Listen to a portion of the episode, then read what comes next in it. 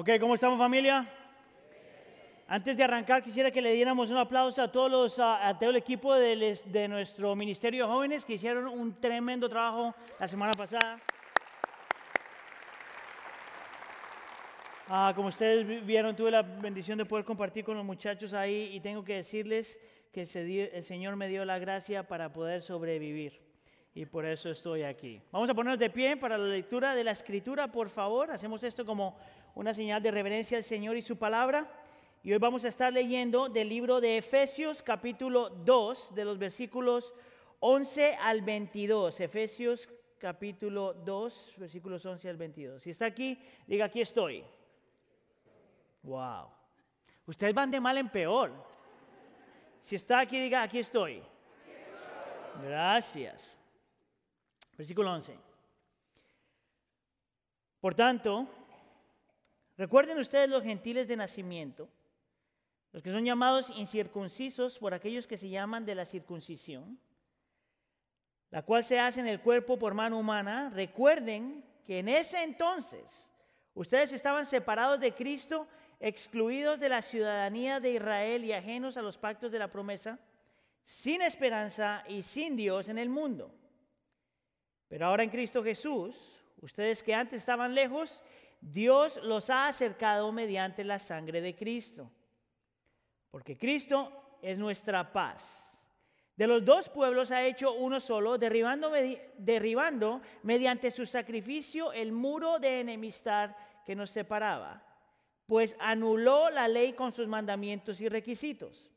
Esto lo hizo para crear en sí mismo de los dos pueblos una nueva humanidad al hacer la paz. Versículo 16 para reconciliar con Dios a ambos en un solo cuerpo mediante la cruz, por la que dio muerte a la enemistad. Él vino y proclamó paz a ustedes que estaban lejos y paz a los que estaban cerca, pues ah, por medio de Él tenemos acceso al Padre por un mismo espíritu. Versículo 19. Por lo tanto, ustedes ya no son extraños ni extranjeros, sino conciudadanos de los santos y miembros de la familia de Dios edificado sobre el fundamento de los apóstoles y los profetas, siendo Cristo Jesús mismo la piedra angular. En él todo el edificio bien armado se va levantando para llegar a ser un templo santo en el Señor. En él también ustedes son edificados juntamente para ser morada de Dios por su Espíritu. Vamos a orar. Señor, al abrir tu palabra, pedimos por la presencia y el ministerio y la persona del Espíritu Santo para que ilumine nuestras mentes, para que nos dé entendimiento, para que traiga convicción, para que nos apunte a Cristo. Te pedimos, Señor, en nombre de tu Hijo Jesús, que al abrir tu palabra, lo que tú nos has dado para transformar nuestro corazón, el Espíritu lo tome y transforme y, y lo haga tan real en nuestra vida que transforme la forma en que vemos la iglesia. ¿Y por qué, Señor, tú nos salvaste? Por favor, haz tu obra. Te lo pedimos, por favor, en nombre de tu Hijo Jesús. ¿Y la iglesia dice? ¿Se pueden sentar? Hoy estamos entonces continuando con esta serie que hemos llamado Verdadera Identidad, basada en, en, algunas de las secciones del libro de Efesios. Y básicamente lo que hemos estado tratando de hacer por las últimas semanas es ayudando a la iglesia a acordarse y a aplicar los beneficios de lo que significa estar unidos a Cristo. Que cuando que el creyente sabe que cuando él murió y resucitó con Cristo, en ese momento tú tienes una nueva identidad, que tu posición frente a Dios es en Cristo y que eso es lo que te define. Que nosotros no somos definidos ni por las victorias ni por las derrotas, que nosotros no somos definidos ni por nuestra moralidad ni tampoco por nuestro pecado, que lo único que define al creyente es quien Dios dice que somos en Cristo. Solo eso te define. Hasta este punto entonces hemos hablado, hemos dicho que en Jesús nosotros somos bendecidos, que en Jesús nosotros tenemos el poder del Espíritu Santo, que en Jesús nosotros somos, somos salvos. Y hoy vamos a hablar un tema que yo pienso que es importante en específico, para una iglesia como la de nosotros y es que en Cristo somos uno.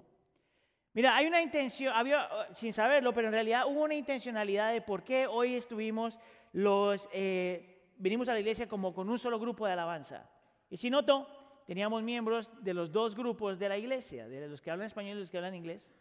Ah, y sin haberlo realmente conversado yo con nadie, me, me llamó la atención que eso fue lo que estábamos mostrando hoy. Porque ese es un tema, la cuestión de la unidad en la iglesia es algo que se tiene que predicar y es algo que se tiene que proteger, porque es algo que se está lastimando. No necesariamente en nuestra iglesia, por decirlo de alguna forma, pero en la iglesia en general. Específicamente en estos tiempos de decisiones y tiempos de política y tantas cosas. La iglesia se ha dividido por cosas que jamás se debería dividir.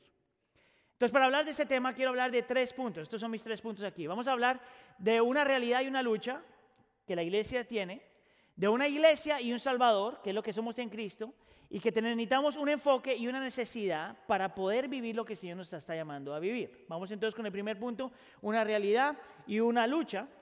Y si usted estuvo aquí la semana pasada cuando Pastor Sergio estuvo predicando, ah, él estaba exponiendo cómo la salvación del creyente obviamente viene solamente por fe en Cristo Jesús, pero que la razón por la que una persona se vuelve cristiano es simplemente porque al Señor le plació y extendió su gracia y su misericordia. La salvación es por fe, pero es por la gracia y la misericordia del Señor.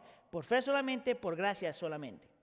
Lo interesante del sermón que predicó Sergio es que al último hay un versículo, en el versículo 10, Ah, que es extremadamente importante ah, para los creyentes mantener en mente. Y es el versículo 10, que nosotros no leímos hoy, pero quiero ponérselo en la pantalla una vez más. Dice, porque somos hechura de Dios, está hablando, la, la palabra en el original es que nosotros somos como una obra de arte de Dios, creados en Cristo Jesús, casi podríamos decir recreados en Cristo Jesús para buenas obras. Y te dice bien claro el texto que el Señor te salva de algo para algo. Eso es lo que estábamos haciendo con la historia que estábamos compartiendo al principio. Que cuando el Señor salva, salva, a alguien, no solamente lo está librando de la ira de Dios, de la condenación del pecado, de todas estas cosas, sino que al mismo tiempo lo está salvando para algo, para que viva de una forma diferente. El texto dice, salvos para buenas obras. En otras palabras, que el Evangelio es el poder de Dios para salvación, pero a la misma vez el Evangelio es el poder de Dios para transformación. Que realmente el Señor te transforma de forma que puedes vivir para buenas obras. Ahora, ¿por qué empezar con este versículo? Es porque los versículos que vienen te está hablando de la unidad de la iglesia. Y hay toda una explicación de lo que es y lo necesario de la unidad de la iglesia. La pregunta que te tienes que hacer es, ¿por qué Pablo hablaría de la unidad de la iglesia inmediatamente después de esto? Mi convicción es que la razón por la que Pablo habla de la unidad de la iglesia después de llamar a los cristianos a decir que tienen que vivir vidas de buenas obras, es porque Pablo quiere que, que entendamos que querer vivir una vida de buenas obras sin la unidad de la iglesia es simplemente imposible. Que la forma en que los cristianos tienen que vivir para vivir una vida de buenas obras es mantener, cuidar y proteger la unidad de la iglesia. Es por eso que la primera palabra que aparece en el versículo 11 es esta palabra, por lo tanto. Cada que usted encuentre esa palabra, tiene que hacer, la Biblia está haciendo una conexión entre dos conceptos. El versículo 10 dice, fuiste salvos para buenas obras. Y el versículo 11 entonces nos va a llamar a la unidad y te está diciendo, es imposible para el creyente pensar que puede vivir un cristianismo bíblico de buenas obras si te divorcias de la unidad de la iglesia. En otras palabras, que un cristiano bíblico es una persona que entiende que las obras, buenas obras, son tan importantes como la unidad de la iglesia. Que no hay forma de cómo divorciar estas dos cosas que el Señor no divorcia. Que tu cristianismo no se vive aislado de los demás por más de que seas un tremendo cristiano, el llamado de la Biblia para el creyente es que nosotros vivamos en unidad, protejamos la unidad, defendamos la unidad, vivamos en unidad. Y es de ahí donde viene el poder, por decirlo de alguna forma, para que tú puedas vivir vidas de buenas obras. Ahora mira lo que va a estar, haciendo Pablo. Pablo va a armar todo su argumento para hablar de este tema. Y él empieza por haciendo uh, un recuento de lo que los gentiles eran antes de Cristo y de lo que los judíos eran antes de Cristo. Y ahorita te lo voy a mostrar en un segundo por qué. Él empieza entonces con los gentiles um, y mira lo que dice el versículo 11. Ah, me lo voy a saltar aquí. Dice, por lo tanto, recuerden ustedes los gentiles de nacimiento, los que son llamados incircuncisos, porque, eh, por aquellos que se llaman ah, de la circuncisión, la cual se hace en el cuerpo por mano humana. Lo que quiero, quiero que tú pongas atención a las dos palabras aquí claves, que vendría siendo la palabra gentiles y la palabra incircuncisos. Por si acaso hay alguien que no sabe lo que significa la palabra gentiles en el texto, esta es la forma en que los judíos hablaban de cualquier otra persona que no era judía. En otras palabras, todos los que estamos aquí somos gentiles. Yo soy gentil, usted es gentil, a menos de que usted sea judío. Esta es la forma en que los gentiles siempre hablaban de todos los demás, es la forma en que la Biblia habla de cualquier persona que no es judío. El problema no es el término gentil, el problema es esta palabrita, incircuncisos. Ahora, yo espero que yo no tenga que explicarle lo que la circuncisión es, porque sería incómodo para usted y bien incómodo para mí. Pero la realidad es que los gentiles no estaban circuncidados y los judíos sí. Pero cuando los judíos utilizaban la palabra incircuncisos, no era simplemente para marcar una diferencia física en esa parte del cuerpo. Era una forma despectiva de describir a cualquier persona que no era judía. Era como el nombre que se le daba a alguien que era despectivo siempre y cuando no era judío. La razón por la que hacían eso es porque había cierto odio entre los judíos y los gentiles. Por ejemplo, nosotros sabemos por la historia que los judíos tenían la tendencia de decir, y estoy citando, que la única razón por la que, por la que Dios creó los gentiles, en otras palabras todos nosotros, es para que necesitaba gasolina para el fuego del infierno. Esa es una expresión de amor increíblemente. Es más, nosotros sabemos por la historia que los, judíos tenían este mandato, que si tú eres gentil, eres mamá, y estás teniendo tu hijo, y hay alguna clase de complicación, y tu hijo está a punto de morir, si tú eres un judío doctor, por decirlo de alguna forma, tú no podías meter la mano a ayudar.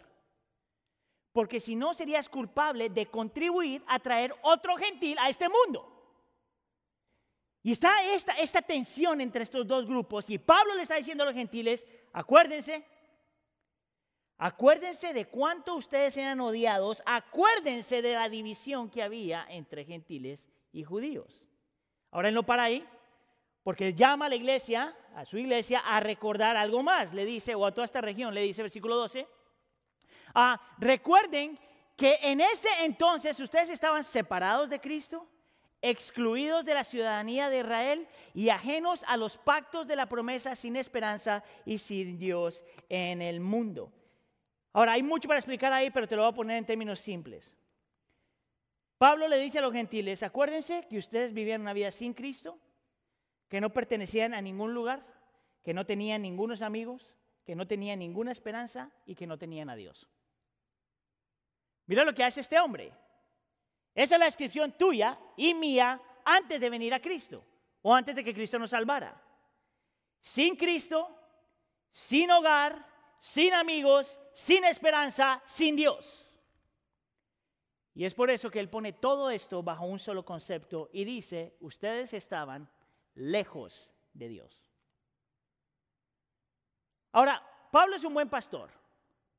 Y él sabe que cuando está hablando a una congregación, no solamente puede hablarle a un grupo de personas, tiene que hablarle a todo el mundo. Y él sabía que en su audiencia no solamente habían gentiles, pero que habían judíos. Y él sabía que la iglesia se, componía tanto de gentiles como judíos. Por lo tanto, ahora no solamente habla a los gentiles, sino que va a empezar a hablarle a los judíos. Y mira cómo lo hace en el versículo 11. Dice, los que son llamados incircuncisos, por aquellos que se llaman de la circuncisión. Párese ahí un segundo, porque esto no solamente, una vez más, era una descripción de algo que pasaba en el cuerpo físico del varón, sino era la forma en que tú mostrabas que tú pertenecías a Dios que eras de la tribu de Dios, del rebaño de Dios, la cual se hace en el cuerpo por mano humana. Párese ahí un segundo, porque Pablo le está diciendo esto a los judíos. Acuérdense que ustedes se llamaban a sí mismos los circuncisos. Acuérdense que ustedes eran los que pensaban que pertenecían a la familia de Dios. Acuérdense que ustedes pensaban que todos los privilegios de Dios, las bendiciones de Dios y los derechos que Dios le da a su pueblo, ustedes lo tenían. Acuérdense que ustedes pensaban que estaban cerquita a Dios. Pero yo quiero también que se acuerden que su circuncisión fue hecha por el hombre, mas no por Dios. En otras palabras, que no importa todos los ritos que hayas eh, eh, cumplido, todas las cosas que hayas hecho, que tan bueno haya sido dentro de tu religión, por decirlo de alguna forma, al fin y al cabo, ninguna de esas cosas te gana nada con Dios porque son simplemente mandatos de hombre. Esa sería como una traducción de ese versículo. Y Pablo les dice, pero yo quiero que sepan que ustedes estaban tan lejos como los judíos.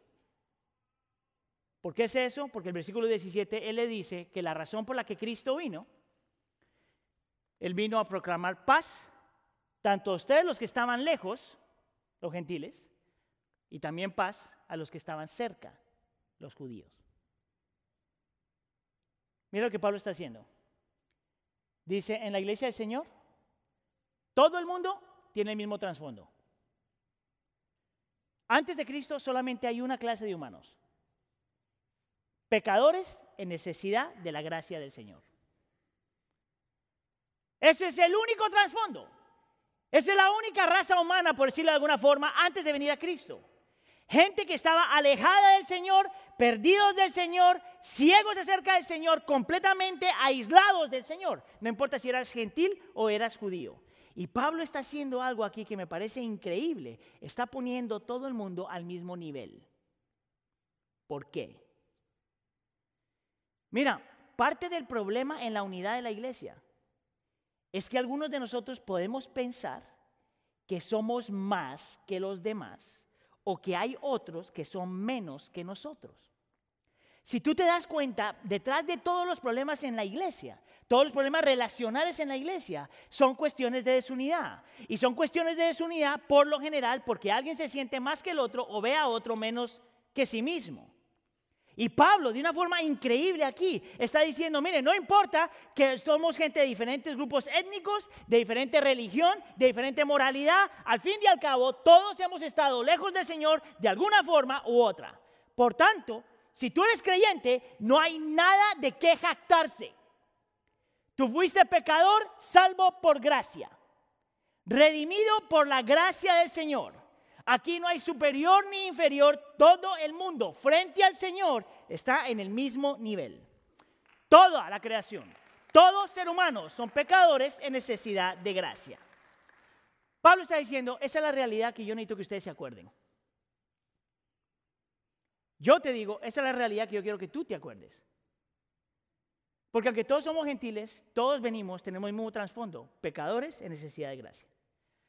Ahora, Pablo está haciendo todo este argumento porque está diciendo, yo no entiendo cómo ustedes están justificando sus divisiones. Y eso es lo que dice aquí en el versículo. Dice, el mundo, por yo no entiendo por qué crean este mundo de enemistad.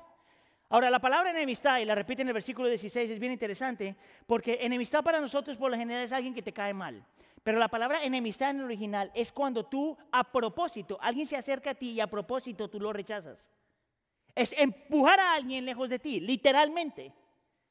Y Pablo está argumentando, yo no entiendo por qué ustedes permiten esta enemistad entre dos grupos de personas que viven juntos y que la única razón por la que están juntos es porque el Señor extendió gracia a tu vida. ¿De dónde viene esa enemistad? ¿Por qué pensar que tú eres superior a otra persona? ¿Por qué ver a otra persona inferior a ti? ¿De dónde viene eso si todos tenemos la misma historia? ¿Qué si yo? Este es mi argumento que lo que fue real de esta gente en ese tiempo es real de nosotros hoy. Vamos a decir que no necesariamente en la iglesia de pueblo, no necesariamente en Wheaton Bible Church, vamos a decir, pero sí es realidad de la iglesia de Cristo en general. Que nosotros todavía estamos luchando y hacemos divisiones, por ejemplo, entre las diferentes edades. Eso es tan evidente, eso sí es verdad aquí en la iglesia. Estas divisiones que se crean entre los que son mayorcitos y los que no son tan mayorcitos. Déjame te digo, mire, yo soy generación X, si sabe algo acerca de eso, y algunos de ustedes son generación X, la gran mayoría de ustedes en realidad, y hay otro grupo que son los se llaman los boomers, que son la gente que vino antes de la generación X. Ahora, usted tiene que escuchar a alguien de la generación X y a alguien que es boomer hablar de los mileniales. Los mileniales son los más jovencitos, no nuestros niños, sino los que están jóvenes adultos. Y de la forma que nosotros hablamos acerca de los mileniales, es, oh my goodness, son mileniales. Lo interesante es que en estos últimos años los mileniales se inventaron un término para hablar de nosotros, bueno, no tanto de la generación X, pero para los boomers. Y está en todo social media. And he was, okay, boomer, hashtag. Y este no es un término de respeto, en realidad. Es como cuando alguien le dice a una persona mayor, uh, ese es el concepto. Y te das cuenta que eso ha filtrado la iglesia y que en la iglesia también hay diferencia de edades y que nos dividimos por diferencia de edades. Y aunque tenemos diferencia en las edades, esa no debe ser una razón por la que la iglesia se divida. Nosotros todavía sufrimos con eso. Nosotros todavía en la iglesia sufrimos con diferencias y desunidad por las diferentes clases sociales. Nosotros valoramos a alguna gente más por lo que tienen y podemos valorar a otra gente menos por lo que no tienen. Nadie puede argumentar eso en esta iglesia. Nadie puede argumentar que nosotros también luchamos todavía en la sociedad con las diferencias políticas. Mire mi hermano, cuando usted encuentre que la Biblia es roja o el otro color, entonces peleemos por eso. Pero porque la Biblia no, no tiene una inclinación política, ¿por qué usted va a dividir la iglesia por sus preferencias políticas?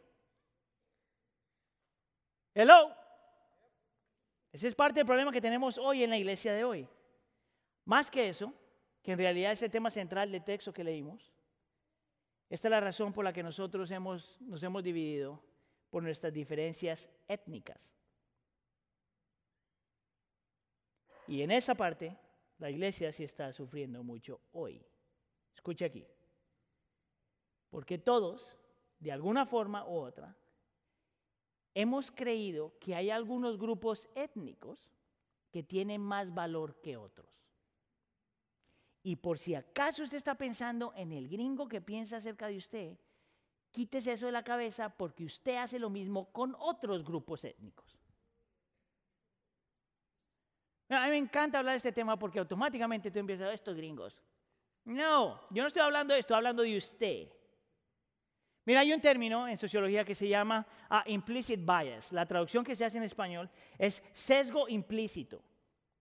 Lo que significa es esto. Es que ah, todo ser humano, según esta ciencia, ah, nace con inclinaciones y preferencias para algunos grupos en específico. Entonces, que todos por naturaleza, dice esta ciencia, que nacemos con preferencias e inclinaciones y le damos valor a alguna gente más que a otra. Y la razón por la que esta gente dice que, pasa esto es por nuestro ambiente, por la forma en que nosotros crecimos. Yo, cierto, yo siento que hasta cierto punto eso es verdad. Nosotros, depende cómo tú creciste, si tus papás o tus abuelos o tu ambiente te decía, mira, esta persona tiene más valor que esa, tú te creíste el cuento. Eso tiene cierto de verdad. Pero no pienso que esa es la única razón por la que nosotros luchamos con estas diferencias étnicas. Yo sé que la única razón por la que nosotros luchamos con estas diferencias étnicas es porque somos pecadores por naturaleza. Porque cuando el pecado entra al mundo y entra a nuestro corazón, no solamente nuestra relación con el Señor se daña, sino que se daña con los demás y no aprendemos a valorar a los demás, sin importar su trasfondo, de la forma que tendríamos que hacerlo. Por lo tanto, todo el mundo aquí todos nosotros hasta cierto punto tiene preferencias raciales. Tiene preferencias raciales. Y si no crees eso, déjame voy a tratar de convencerte por los siguientes tres minutos. Escucha aquí. Alguna gente asigna valor al color de la piel. ¿Vio cómo se quedó bien callado? Algunos de nosotros asigna valor al color de la piel. Mira, el año pasado yo estaba hablando con unos hermanos en California, ah, es un hombre afroamericano casado con una latina, y él estaba diciendo a su hijo cuando empezó a conducir que él tenía que prepararse porque si a él lo llegaba a parar a alguien, tenía que acostumbrarse que por lo general la gente va a mirar su color antes de mirarlo a él. Ahora, antes de que empiece a pensar en otra persona, déjame yo te hago la, la pregunta. ¿No será que a lo mejor en nuestro medio hay gente que también asigna valor al color? Tanto para pensar menos de alguien o para pensar más de alguien. Eso es comprobado. Hay estudios que muestran eso en todos lados. Hay estudios que muestran que nosotros le asignamos valor a los acentos. Aún dentro de la cultura latina, hay, hay acentos que tú dices, ¡ay, qué bonito acento! Ese tiene valor. Y ese, uy, qué feo habla. Mm. Es una realidad. Hay una realidad que nosotros como seres humanos tenemos una tendencia a asignarle valor a los nombres. Entonces, si el nombre te agrada, tú asignas valor. Si no te agrada, tú asignas valor. Mira, hay un estudio aquí en Chicago, en la Universidad de Chicago, en, eh, ah, hace un, año, un par de años, tres años. Estaban haciendo un estudio donde tomaron gente de diferentes grupos étnicos, con diferentes uh, trasfondos y diferentes uh, experiencias en la vida, pero que tenían la misma educación y la misma experiencia en, la carrera. Y se notaron que las compañías 50% de las veces le negaban un trabajo a alguien por, lo que su nombre era. Escuche, es por eso que hay algunos americanos, algunos latinos que se cambian el nombre. Nosotros conocíamos a alguien que se llamaba, uh, no, creo, que nunca escuchaste este sermón, entonces de todos modos se lo voy a decir. Se llamaba Gilberto Montealegre. Y cuando se hizo ciudadano se llamó Gilbert Happy Mountain. Dime tú si eso no es ridículo. Dime tú si eso me. Si, no escuchas este sermón, conviértete, brother. ¿De dónde viene eso? Porque nosotros asignamos valor a los nombres también. Esa es la sociedad. ¿Por qué eso se ha filtrado a la iglesia? ¿Tú sabes lo que dice la sociedad? Oh, yo sé cómo se debe trabajar esto. Si nosotros tenemos problemas con el implicit bias, ¿verdad? Con esta sosiego, como se llame, ¿verdad? Si, si esto se aprendió cuando tú estabas chiquito, lo único que tenemos que hacer es desaprenderlo. Eso es lo que dice la sociedad. ¿Sabes cuál es el problema? Que nosotros hemos estado tratando de hacer eso por siempre y todavía no trabaja. ¿Tú sabes por qué? Porque el problema no son solamente las tendencias y las inclinaciones que tú aprendiste. El problema es tu corazón. El problema es mi corazón. El problema es que todos nosotros, incluyéndome a mí, tenemos preferencias e inclinaciones y muchas veces preferimos nuestras preferencias e inclinaciones que lo que el Señor dice. Ese es el problema. Pablo le está diciendo a los gentiles y a los judíos, ustedes están luchando con esto, hermanos. Pablo está diciendo a los gentiles a los judíos, ¿cómo es que ustedes están olvidando que todos vienen del mismo trasfondo? ¿Cómo es que ustedes están permitiendo que sus preferencias étnicas o sociales o políticas o lo que sea los divida? Si ustedes dos vienen del mismo paquete y recibieron la misma gracia porque los dos eran pecadores, ¿quién es superior a quién? Pablo está hablando a esta iglesia que ha permitido que eso se, se, ah, se filtre en sus púlpitos. ¿Cómo entonces Pablo arregla esto? Le dice, esa es la realidad y ese es el problema. Déjame te digo qué es lo que el cristianismo tiene, que es la única forma en que nosotros podemos pelear contra nuestra naturaleza pecaminosa. Porque es que la iglesia es completamente diferente a cualquier otra cosa. Y nos lleva al segundo punto, es que somos una iglesia con un solo Salvador. Y aquí es donde cambia todo el panorama, toda la perspectiva, toda la forma de, ver la vida si nosotros entendemos que en Cristo Jesús somos una iglesia porque tenemos solamente un Salvador. Y mira cómo Pablo entonces le va a mostrar y le va a recordar a esta gente cuál es su verdadera identidad. Mira cómo empieza con los gentiles en el versículo 13. Pero ahora, presente, en Cristo Jesús, a ustedes que antes estaban lejos, gentiles, Dios los ha acercado mediante la sangre de Cristo. Mira lo que Pablo le recuerda a los gentiles. Yo sé que tú eras diferente, yo sé que tenías tus luchas, yo sé que no eras parte de los judíos, yo sé todas esas cuestiones. Pero lo que tienes que acordarte hoy es que en Cristo Jesús Tú has sido no solamente perdonado y aceptado, sino que en Cristo Jesús tú así tienes una diferente identidad. que algo eras antes, pero que ahora eres algo completamente diferente. ¿Por qué? Porque Cristo Jesús fue a la cruz del Calvario a tomar tu culpa, a tomar la pena, a tomar todo lo que tenía que tomar para que tú nacieras hasta cierto punto otra vez. Escuche, pero no para ahí. Se pone mejor. Porque en el versículo 14 dice esto. Porque Cristo es nuestra paz en otras palabras, Cristo es la única persona que se para enfrente de Dios y nosotros para hacer nuestra paz y para darnos paz. De los dos pueblos ha hecho uno solo. Note, de los gentiles y los judíos hace uno solo, derribando, en otras traducciones pone, destruyendo, me gusta más esa, palabra, derribando mediante su sacrificio el muro de enemistad que nos separaba.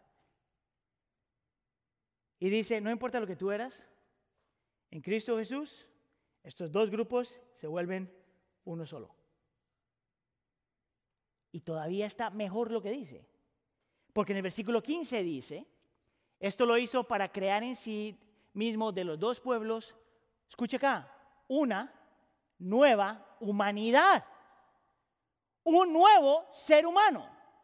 Note que no dice el mismo ser humano medio arreglado, el mismo ser humano medio remendado, y dice una nueva humanidad, con una nueva naturaleza, con un nuevo corazón, con unos nuevos afectos, con una nueva perspectiva de la vida, con unas nuevas preferencias.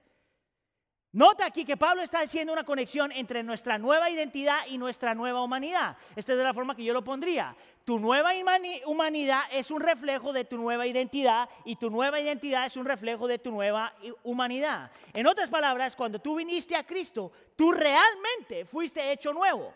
No importa las luchas que tengas, no importa cuáles son tus preferencias, no importa cuáles sean tus inclinaciones, aunque todo eso todavía está aquí porque todavía somos pecadores, tú tienes que recordarte que lo que protege a la iglesia, lo que guarda la unidad de la iglesia es que nosotros realmente somos uno. Cristo nos hizo uno. Y ahora nos va a explicar cómo se ve eso en el diario vivir de la iglesia. Mira el versículo 19. Por lo tanto, ustedes ya no son extraños ni extranjeros, sino conciudadanos de los santos y miembros de la familia de Dios. Y aquí hay dos conceptos, mi hermano, que usted tiene que creer. Uno es que somos conciudadanos. ¿Sabes qué significa eso? Que no importa si tú tienes green card o no, que no importa si tu pasaporte es gringo o mexicano o guatemalteco o colombiano. No importa. Que no importa si no tienes pasaporte y te compraste uno por ahí. No importa. ¿Tú sabes lo que importa? Es que somos conciudadanos del reino de Dios. En otras palabras, que todos nosotros le pertenecemos al cielo si hemos puesto nuestra fe en Cristo. Que la casa no es esto sino que la casa es lo que ha de venir. Que la iglesia es la descripción de un grupo de personas, escucha aquí, con diferentes experiencias, que se ven diferente, con diferentes grupos étnicos, de diferentes colores, de diferentes lenguajes, con diferentes acentos, de diferentes edades, con diferentes eh, posiciones políticas, pero que ninguna de esas cosas nos define, porque lo que define al creyente es que nuestra casa está en el cielo y que tenemos un Padre, un hermano y un espíritu. Eso define al creyente. Entonces, mire, hermano, usted tiene que ser orgulloso de lo que es. Mire, yo soy orgulloso de ser colombiano, ecuatoriano, chileno, guatemalteco, gringo. Yo estoy orgulloso de ser latino. Usted tiene que ser orgulloso de lo que usted es. ¿Sabe por qué? Porque el Señor lo hizo así. Usted no escogió. El Señor lo hizo así. No tiene que tener eh, vergüenza que se habla español. Usted no escogió eso. El Señor lo hizo así. Sin embargo, eso es secundario. ¿Sabes qué es primario? Que yo le pertenezco al cielo. ¿Tú sabes cuántos problemas nosotros nos evitaríamos si nos acordáramos de eso? Esa es, esa es la preferencia real. Somos una iglesia. Redimidos, rescatados, comprados, justificados, santificados, amados, adoptados, salvos por Cristo. Esa es la iglesia. Pertenecemos a otro lugar, somos conciudadanos de diferente lugar. Yo no sé si usted ha tenido esta experiencia, pero a mí me pasa cada rato cuando estoy en un lugar. Eso me pasa a cada rato, pero estoy en un lugar, ah, vamos a decir, donde solo hay americanos y yo soy el único latino. Y de repente a la distancia, eso me pasó cuando estaba yendo a una clase en seminario, yo estaba a la distancia, están todos americanos, porque el seminario donde yo fui al principio eran solo americanos, y había otro ahí en la otra esquina que se veía cafecito. y yo me fui para allá. Porque nuestra raza, entre comillas, nos acercaba. Pero tú sabes qué más me acercaba a esa persona. No era que nos veíamos parecidos, sino que éramos creyentes con ciudadanos. Pero se pone mejor. Porque la iglesia no solamente son conciudadanos, sino miembros de la familia de Dios. ¿Tú sabes lo que significa eso? Es que realmente somos familia. ¿Usted piensa que yo digo cómo estamos familia simplemente para verme Q? Yo soy Q por naturaleza. En Cristo Jesús. Déjeme terminar. La razón por la que yo siempre saludo así es porque esa es la forma en que la Biblia describía a la iglesia, familia. La palabra que nosotros más utilizamos es la palabra cristiano, soy cristiano. ¿Sabías tú que esa palabra solo aparece tres veces en el Nuevo Testamento? ¿Tres? Yo no sé por qué la utilizamos tanto. ¿Tú sabes qué palabra aparece más de 200 veces en el Nuevo Testamento? Hermanos y hermanas. Hay 340 y algo de veces que aparece esa palabra en el Nuevo Testamento, por lo menos, por lo menos la mitad de esas tiene que ver con la iglesia. La iglesia son un grupo de gente que son hermanos y hermanas. ¿No piensas tú que eso cambia las dinámicas de la iglesia? ¿No te parece a ti que eso es importante? Mira las implicaciones. Escucha aquí si usted es creyente. Si usted no es creyente, no se preocupe, pero si usted es creyente, escucha acá. Usted no escoge su familia. A usted le tocó. Esa es su familia. ¿Alguna gente quisiera tener el hermano de otra persona? Sorry. La iglesia, usted no escoge su familia, el Señor escoge su familia. Y hay hermanitos y hermanitas que le caen bien, y hay hermanitos y hermanitas que no le caen tan bien. ¿Y qué importa? Al fin y al cabo son familia. Y si eso es verdad, escúcheme acá, entonces yo no tengo por qué decirle a alguien, yo como te amo mi hermano, mi hermana, pero ¿sabes cómo sería esta relación mejor? En que tú seas como yo. En una familia, todo el mundo es diferente. Es más, en el diseño original, cuando el Señor crea a Adán y a Eva, los crea iguales y diferentes, para que se complementen el uno al otro. Lo mismo es verdad del resto de la humanidad, para que nos complementemos el uno al otro. Los diferentes colores son necesarios para que nos complementemos los unos a otros. Los diferentes acentos son necesarios para que nos complementemos los unos a otros. Los diferentes nombres son necesarios para que nos acordemos de dónde venimos y que somos necesarios.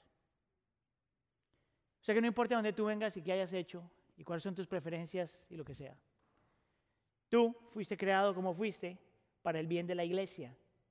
Tú no escoges a tu familia, el Señor te da tu familia. Y si eso es verdad, una tercera implicación es esto, que en la familia tú tienes que aprender a comprometer algunas cosas en tu vida. Que por el bien de la familia muchas veces tú tienes que poner tus preferencias a un lado. Que por el bien de la familia muchas veces tienes que sacrificar comodidad.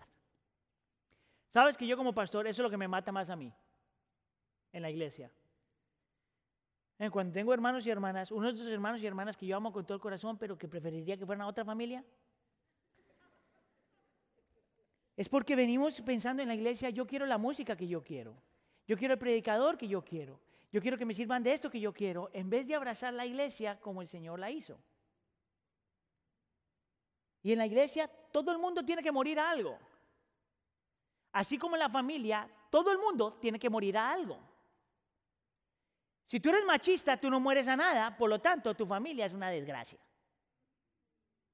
Si tú eres feminista y no quieres morir a nadie, entonces todo el mundo en tu familia sufre y tu, y tu familia es una desgracia. Pero una familia saludable, todo el mundo sabe esto, que el Señor nos escogió, que el Señor nos puso juntos y que todo el mundo va a tener que morir a algo. Mira, yo le puedo decir enfrente al Señor que yo no disfruto levantarme a las 3 de la mañana a servir a nadie en mi casa. Yo no disfruto eso. Pero lo hago. ¿Por qué? Porque la familia vale la pena. Mire, yo al grupo le voy a compartir algo que yo hago con los americanos todo el tiempo, porque hay una comida americana que yo no disfruto para nada. Es macaroni and cheese. Y creo que no la disfruto porque cuando yo vine a los Estados Unidos por primera vez, que eso fue hace como 20 y algo de años, era, nosotros descubrimos este lugar majestuoso, heavenly place, que se llama Aldi. Y en el Aldi, lo que más se vendía eran cajitas de macaroni and cheese. ¿Se acuerda? Ah, todavía. Ah, pero yo me acuerdo, mamá trabajaba y la macaroni cheese era lo que yo más preparaba. Tanto así que yo creo que me empaché.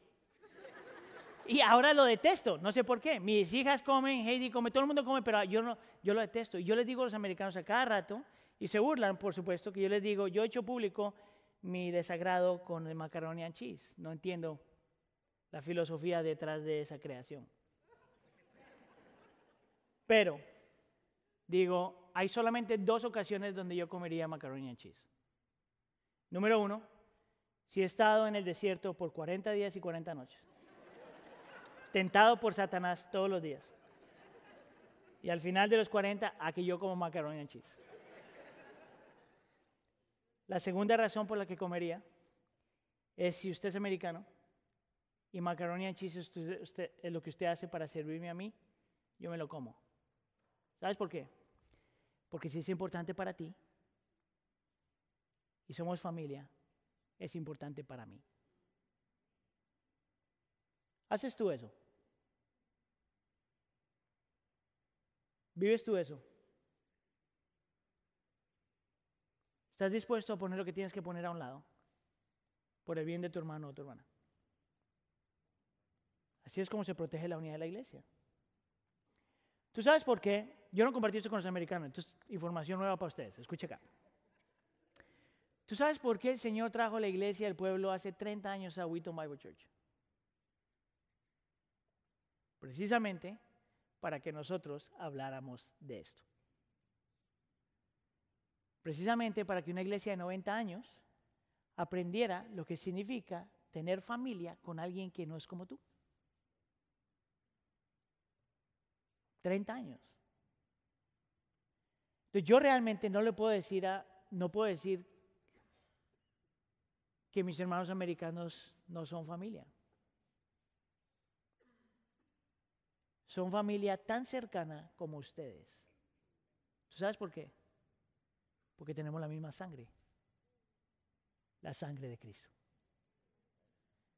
Entonces piensen eso, porque Pablo está diciendo a los gentiles y a los judíos, acuérdense que ustedes tienen el mismo trasfondo, todo, todo el mundo recibió gracia.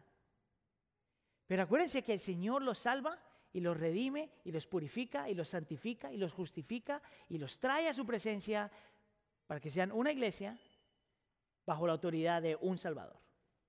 Ahora, ¿eso es tan fácil de decir? Tan complicado para vivir. Por lo tanto, nosotros realmente necesitamos algo. Y aquí es donde viene entonces mi tercer punto. Necesitamos un enfoque y una necesidad. Y esto va a ser súper rápido. Escucha acá. El enfoque para mantener la unidad de la iglesia tiene que venir, obviamente, a, nuestro, a nuestros afectos conectados a Cristo Jesús. Mire cómo lo pone el versículo 20. Nos llama a ser edificados sobre el fundamento de los apóstoles y los profetas, siendo Cristo Jesús mismo la piedra angular. Y hay diferente, en los eruditos hay diferentes opiniones de lo que esto significa, pero se lo voy a poner de una forma simple. El fundamento es nuestra fe en Cristo. Cristo es el fundamento. Él es la roca por la cual nosotros nos paramos. Es sobre Él que construimos nuestro hogar. Él es el fundamento. De Él no nos alejamos, de Él no nos, nos separamos. Pero Cristo no solamente es el fundamento, pero dice que es la piedra angular. Y en la construcción de ese templo, para un templo, el templo angular era como la piedra que mantenía todo junto, por decirlo de alguna forma. Entonces yo creo que lo que Pablo está diciendo es que de la única forma que nosotros mantenemos la unidad de la iglesia, protegemos la unidad de la iglesia y buscamos la unidad de la iglesia es cuando mantenemos a Cristo como nuestro fundamento y como la persona que nos mantiene juntos. Es solamente Cristo y nuestro entendimiento de quién Él es y lo que vino a hacer lo que nos mantiene juntos. Es saber que Él era el mismo Salvador que vino a buscar al extranjero y al que estaba perdido. Es ese mismo Cristo. El mismo Cristo que es fundamento y nos mantiene juntos. El mismo que aunque le pertenecía a Dios, se alejó de Dios, por decirlo de alguna forma, cuando fue a la cruz del Calvario y por un, por un fragmento de tiempo se quedó sin hogar. ¿Para qué? Para que tú y yo nos volviéramos conciudadanos del reino. Ese mismo Cristo que tiene que ser el fundamento y el que nos mantiene juntos, el que nos recuerda que no solamente en Él hemos sido perdonados, sino que en Él hemos sido una familia, que no solamente nosotros estamos en Él, pero que Él está en nosotros. Por lo tanto, cuando yo tengo relación con otro creyente, sin importar su trasfondo, yo tengo que poder ver a Cristo en ellos. Porque no solamente yo estoy en Él, sino Él está en mí. Ese es el enfoque. La necesidad es lo que viene con los versículos 21 y 22. En él todo el edificio, hablando de la iglesia, no iglesia, pero iglesia como seres humanos, bien armado, se va levantando. Note aquí, presente progresivo, se va levantando para llegar a ser un templo santo del Señor. Te dice que los creyentes están creciendo en convertirse cada vez más en el templo del Señor por medio del Espíritu. En Él también ustedes son edificados juntamente para ser morada de Dios por su Espíritu. Y esto es lo que dice. Que como estamos siendo edificados, y en el contexto de la carta te dice esto, que tú y yo nos necesitamos el uno al otro. Que para el templo ser edificado, tú no puedes ser la única piedra. Que tú necesitas otras piedras que no son como tú, que tienen diferentes colores, diferentes trasfondos, diferentes cosas, diferentes luchas, diferentes preferencias para ayudarte a crecer. ¿Sabes por qué la iglesia del pueblo nunca se ha divorciado de Wheaton Bible Church? Porque nosotros desplegamos la gloria del Señor, reflejamos la gloria del Señor mucho mejor que si estuviéramos separados. Porque yo entiendo, y los pastores entendemos, y los ancianos entienden, que ellos tienen lo que nosotros necesitamos y nosotros tenemos lo que ellos necesitan. Es por eso que usted no tiene permiso a dividir la iglesia. Y es por eso que lo llama a usted el Señor a proteger la iglesia y a guardar la iglesia. Porque aunque teníamos una misma realidad y todavía tenemos una misma lucha, lo que nos define no es eso, sino lo que nos define es que somos una iglesia con un Salvador que es nuestro fundamento y es el que nos sostiene y que nos necesitamos el uno al otro. El Señor te puso ahí, aunque eres diferente, para el beneficio de alguien más. Amén. ¿Oramos?